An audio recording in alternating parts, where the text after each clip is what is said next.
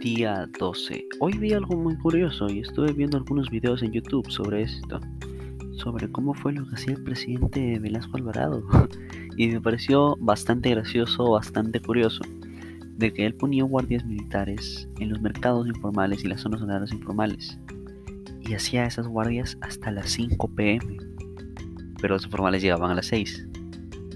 Hizo hasta las 6. Los informales llegaban a las 7 a las 7 y los informales a las 8. Porque los informales solo tenían el sentimiento de querer trabajar, querían subsistir, querían sobrevivir en algo que no podía, que no les daba oportunidad. Y lo lograron. Luego fueron creciendo porque muchos de ellos llegaron a formalizar.